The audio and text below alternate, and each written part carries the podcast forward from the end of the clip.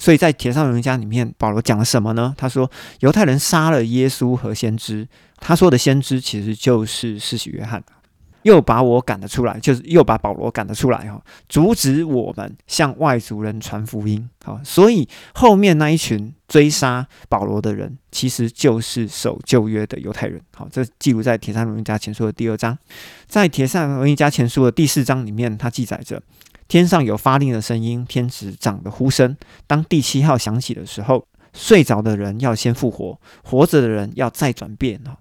而这一群复活的人以及转变的人呢，要跟基督一起在空中相会。这记载在《铁萨罗尼迦前书》、马太福音的二十四章，以及哥林多前书的第六章、第十五章，还有菲利比书第三章，还有启示录的第十一章，都是在提这一件事情哈。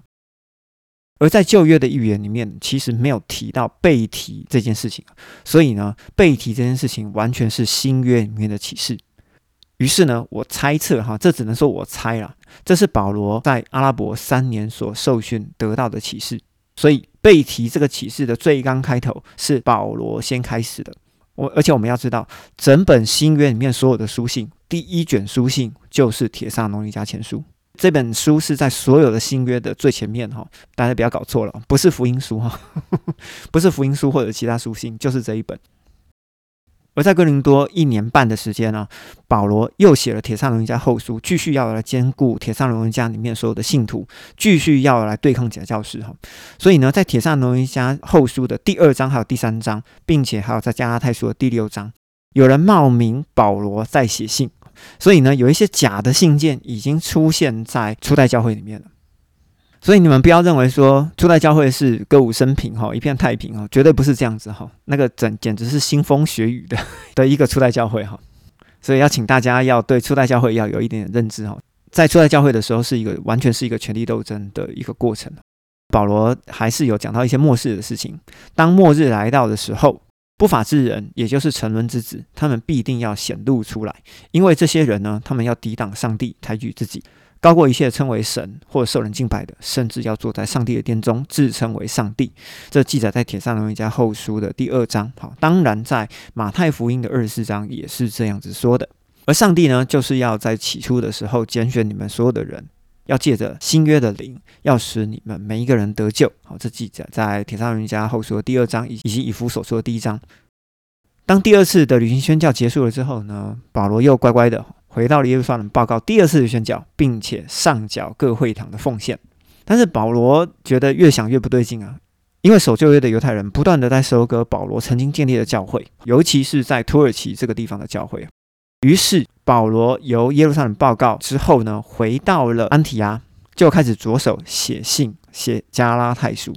加拉太书里面最重要一点，就是要以阴性称义来匡正耶路撒冷当初的决议。保罗为了要证明他自己的正统性，于是保罗就开始自述：他被蒙召之后，就到了阿拉伯的西乃山受训三年，再回到大马士革。啊，之后呢，才到耶路撒冷见到了彼得。好，这在加拉太书第一章跟第四章都有提到。而彼得、巴拿巴跟外族人，好，也就是希腊人，他们本来在同桌吃饭，可是他们通通都怕雅各，所以呢，当雅各的徒子徒孙来了的时候呢，他们就会呃，他们就会分散坐哈。那这样子的人。保罗称之为假教师，也就是扰乱你们因信称义的人。好，这记录在加拉太书第二章。而加拉太书里面也提到了，不论是犹太或者外族人，其实都归于基督的名下，成为一体。也就是提到了爱人如己，就完成了所有的律法。而在加拉太书的最后，也就是在加拉太书的第六章，保罗再次陈述说，有人仿冒保罗的笔迹，要来跟其他的会堂联络。保罗再次证明他自己的笔迹，好，就是长这样子哈，请大家要认清楚。这在铁圣上罗尼加后书的第二章跟第三章，保罗其实都有说过。在保罗写完加拉太书之后，于是就开始了第三次旅行宣教。他从叙利亚的安提亚一路带着书信。逐间会堂，逐间会堂的讲哈，一路讲到了以弗所，在以弗所待了三年。而在待了三年当中呢，因为亚波罗传来哥林多教会分党结派的讯息，于是为了要米平这个分党结派的问题，保罗就写了哥林多前书，请提摩太带去哥林多教会。保罗又写了，我们在基督的这个磐石上，基督的这个根基上建立了所有的工程，最终好就是当我们离世的时候，就要经过基督的审判台前，要经过火的考验。即使所有的工程被烧尽了，也能够得救。所以这边就会 call back 回到施洗约翰曾经讲过的：“我来是要用水施洗，将来那一位来是要用灵跟火为你们施洗。”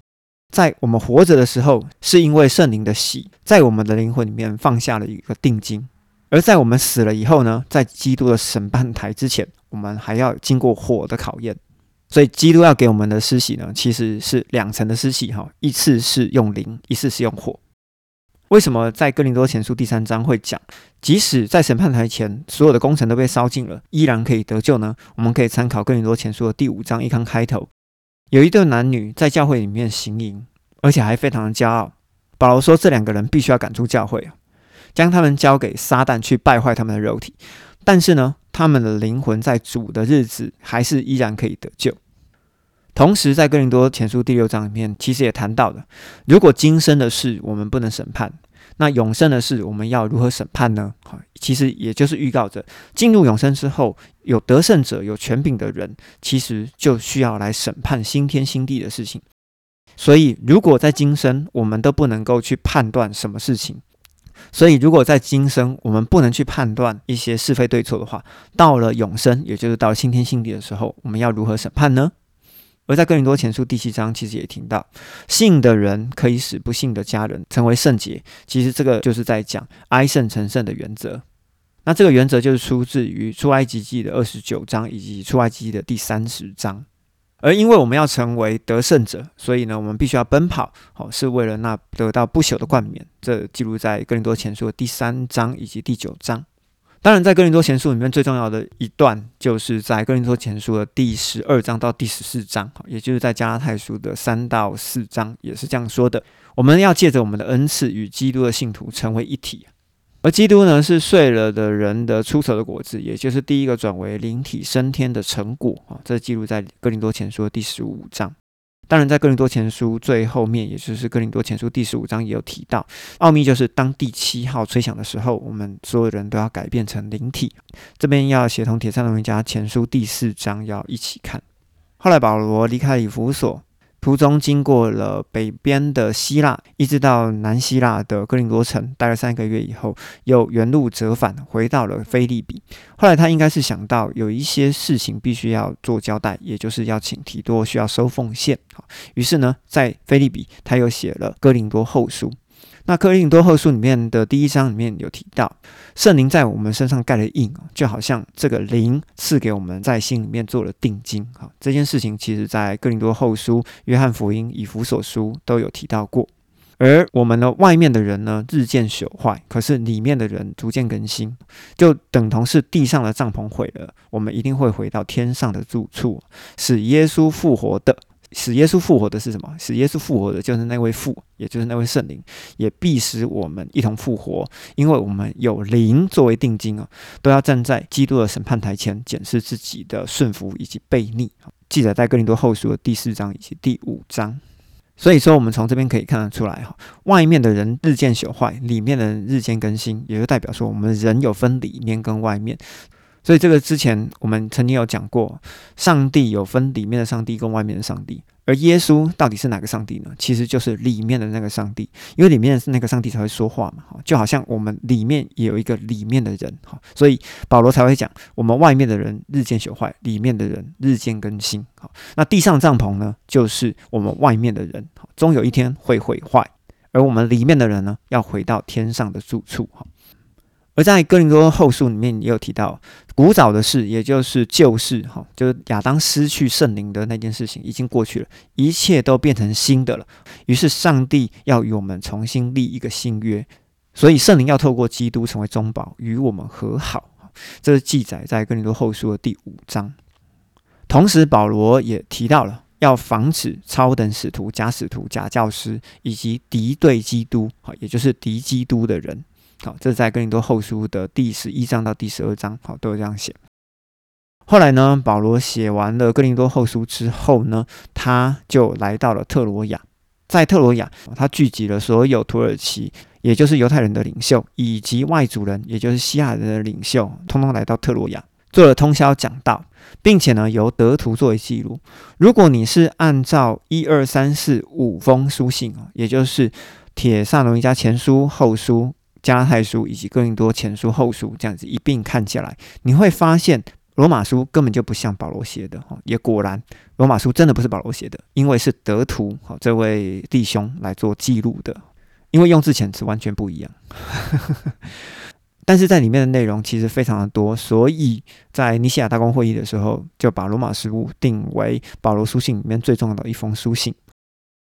接着我们来看一下罗马书里面到底讲些什么。我们来看一下罗马书的第九章。罗马书的第九章里面有提到，上帝要称那不是我的子民，好，也就是外族人为我的子民；那不蒙爱的为蒙爱的。同时，上帝也提到，以色列的子孙虽然堕入海沙，得救的不过是剩下的余数。如果不是上帝为以色列存留后裔，我们犹太人早就像索多玛与俄摩拉一样全灭了。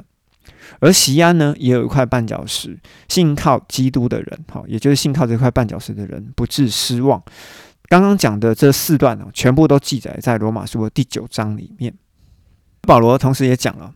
上帝为自己留下七千人是为向巴利下拜的，而这七千人呢，基本上他应该是在启示录的第十一章里面哈，曾经有七千个人因为地震而死掉了，或者是说这七千人是来不及向巴黎下拜，啊，这个我不清楚。而以色列人呢，最重要的一个问题呢，就是在于以赛亚的封印。因为以赛亚封印使他们看也看不清，听也听不明，哈，想也想不明白。这个记载在罗马书，同时呢，在以赛亚书第六章、马太福音第十三章、马可福音第四章、约翰福音的第十二章、使徒新传的二十八章，以及哥林多后书的第三章，其实都有提到过。所以以赛亚封印呢，其实几乎是。新约所有的作者都会一再提的东西，所以以下封印对于我们现代人其实是非常重要的一个重点哈，所以不要被犹太人给迷惑了。好，自己看圣经了，我觉得比较好。那另外一点呢，保罗有提到一个奥秘啊，要等待外族的人数全部满额了之后，也就是恩典福音两千年。当人数全满的时候呢，以色列人才会得救。那以色列人什么时候会得救呢？就是在启示录新天新地的时候，那个时候就会得救了。当然，保罗还是会强调哈，我们要在基督里面成为一体。好，为什么一直在强调要成为一体？哈，不管是在罗马书，还是在哥林多前书，还有在加拉太书，一直在强调我们要成为一体。因为保罗压根没有想到过他的书信会成为圣经啊，所以你会发现保罗的概念其实是一直在重塑，一直在重塑，一直在重塑。好，OK，呃，大家会听得有点烦呢，哈，这个我可以理解。等一下后面还要继续讲哦，哈，因为保罗从来没有想过自己的书信可以成为圣经，哈，所以说他会不断的重述，不断的重述，不断的写，哈，就觉得很烦。后来讲完了特罗亚的通宵讲道之后，保罗就把这一篇讲道记录呢，加了前面，也加了后面，于是就请间隔里的女执事菲比送信到以利以谷给雅居拉跟百基拉，这个就是罗马书的出现，哈，就是这样出现的。